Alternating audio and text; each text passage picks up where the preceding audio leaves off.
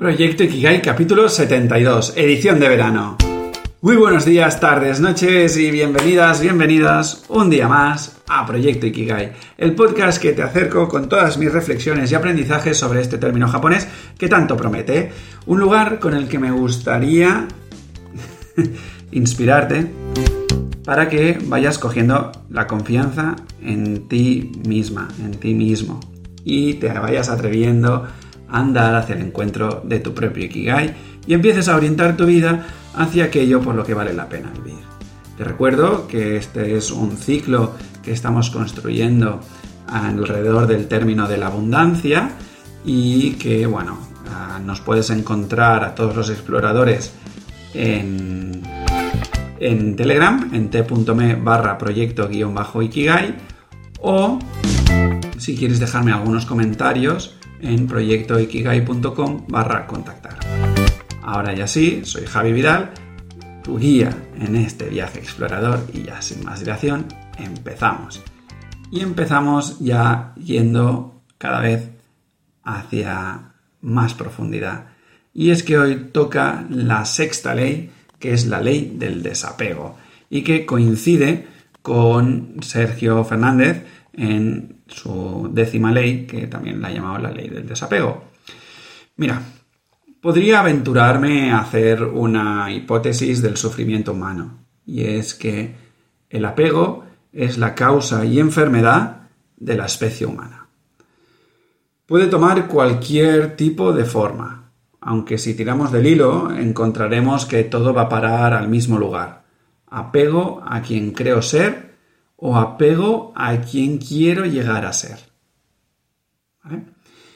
El primer apego, el apego a quien creo ser, me mantiene en un lugar estático, sin acción, y que poco a poco va perdiendo colores, porque marchita mi alma. Y porque, o sea, es como que mi alma, mm, digamos, sabe que la vida no es eso, no es estática, no es inactiva, ¿vale? Y por lo tanto, el apego a quien creo ser, el típico yo soy así, ¿vale? Em, hace que, que, se vaya marchitando y se pierden los colores, ¿vale? El segundo apego, el apego a quien quiero llegar a ser, me lleva al otro extremo, ¿vale? El de una extrema velocidad para alcanzar un espejismo rechazando todo lo que va sucediéndome y que no encaja con la idea que tengo de lo que creo que debería estar sucediéndome. ¿Vale? En ambos casos, el sufrimiento está garantizado, tanto si estás en quien creo ser como si estás en quien quiero llegar a ser. ¿vale? ¿Y por qué sucede esto? Bueno, básicamente porque el apego está basada en la energía del miedo y de la inseguridad. ¿vale? Si recuerdas, ya no recuerdo si, lo he dicho alguna vez, yo, creo que sí, pero bueno, el caso es que podemos dividir así como a grandes rasgos, ¿vale? Eh, las energías más en una energía del amor y una energía del miedo, ¿vale? Así simplificando mucho, ¿vale? Pues bueno, el apego está basado en la energía del miedo y de la inseguridad, en la escasez, ¿vale? Sentir miedo e inseguridad tiene que ver con la falta de conocimiento de nuestro pleno potencial y ver que somos capaces de superar cualquier desafío. Esto, acuérdate que, tiene mucho que ver con la primera ley de la potencialidad pura.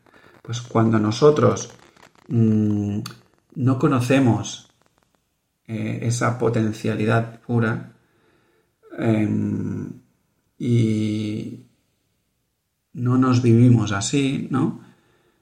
Pues es cuando surgen esos miedos y esas inseguridades, porque básicamente Mm, no me siento en confianza de que voy a ser capaz de salir airoso o airosa de la situación que la vida me está planteando.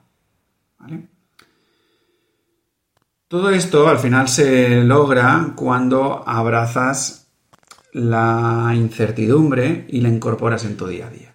O sea, no hay otra manera de, de empezar a, de desapegarse.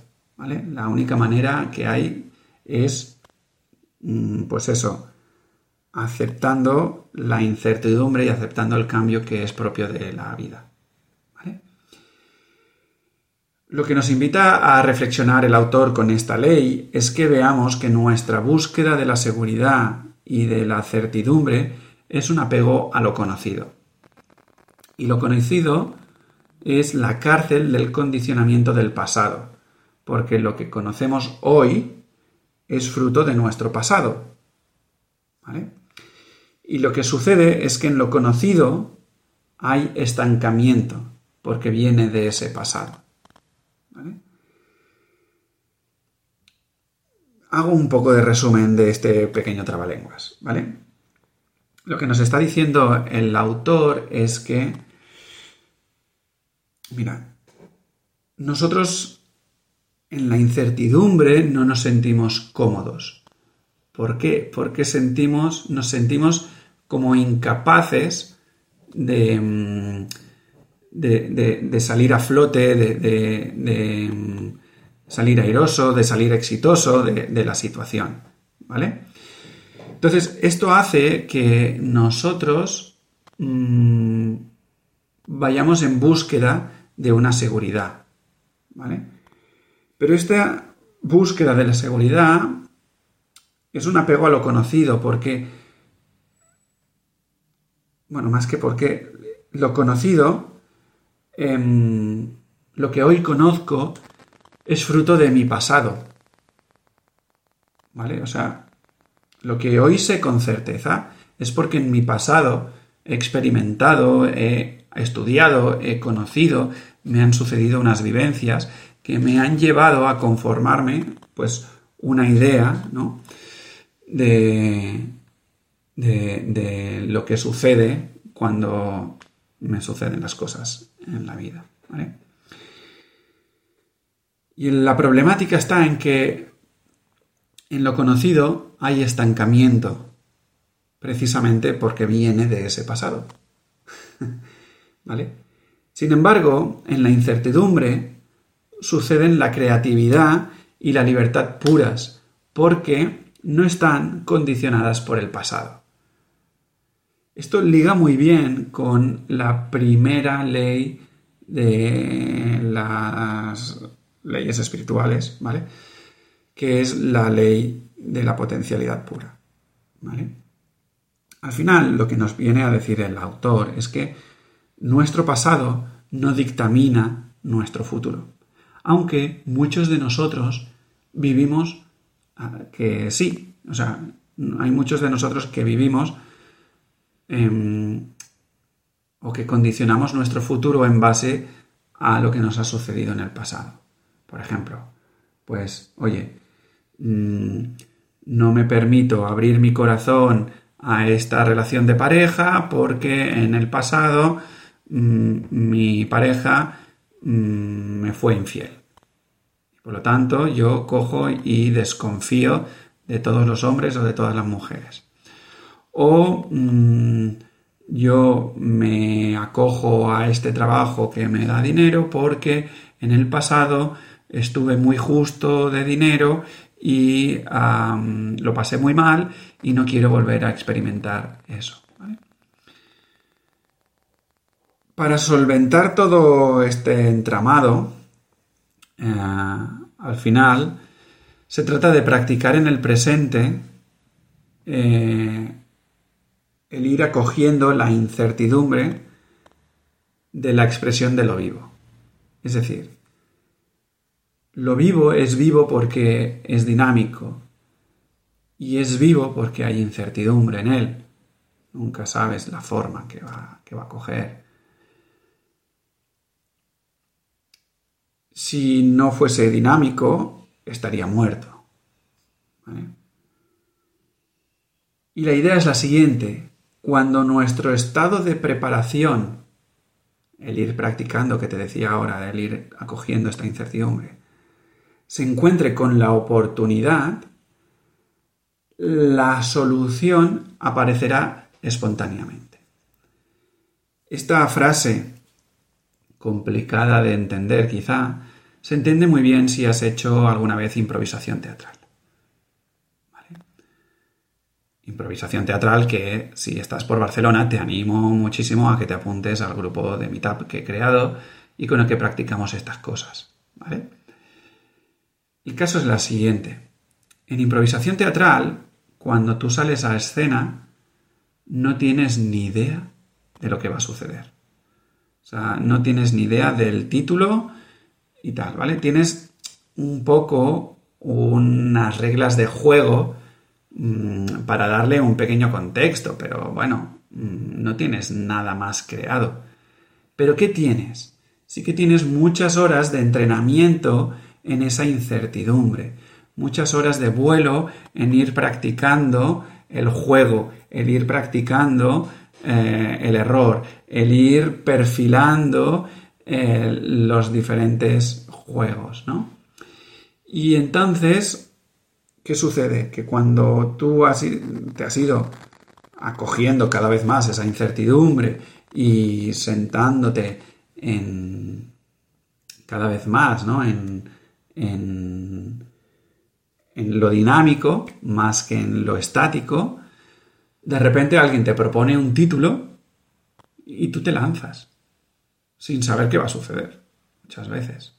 O sea, vale, yo creo que con el tiempo, poco a poco vas generando un poco más de distancia entre que te dicen el título y, y, y, la historia que vas a generar para que tenga un poco más de sentido, ¿no? pero yo ahora mismo estoy haciendo historias la mar de divertidas, la verdad, mm, pero que, que, bueno, pues eh, que no sé dónde me van a llevar. De hecho, muchas veces mm, doy el paso para adelante y ni siquiera sé cómo empezarla. Pero surge, emerge espontáneamente.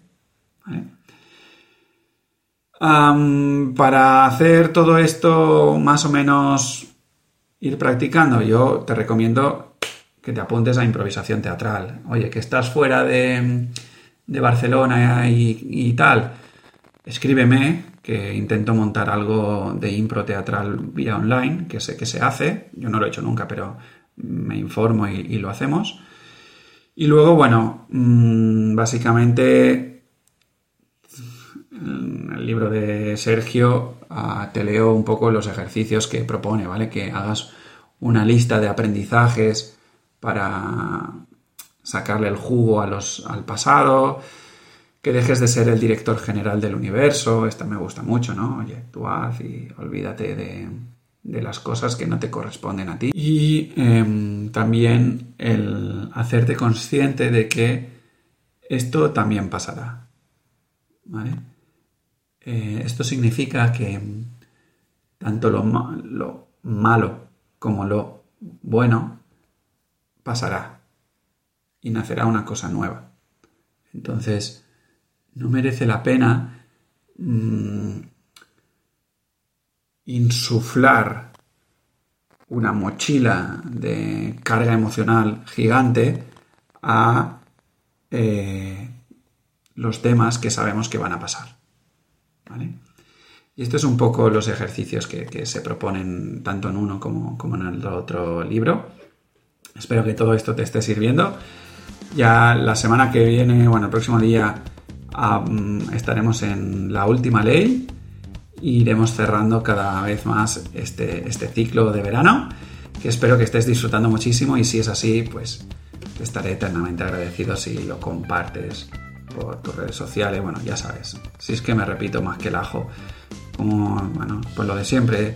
Oye, cuantos más likes me des, los algoritmos estos que controlan nuestras vidas y lo que nos aparece de información, pues mm, le va a indicar a más gente que esto mola un montón. Y entonces eso, pues a mí me ayuda, me ayuda porque, pues, si llega más gente, es más probable que alguna persona necesite un pequeño acompañamiento individual y eso pues a mí en algún momento quizá repercute un poco en mi bolsillico, que lo agradecerá para comprar pan y estas cosas que nos gustan comer. más aparte, muchísimas gracias por estar al otro lado, espero que te esté gustando muchísimo y ya sin más dilación, seguimos en la aventura de esta vida.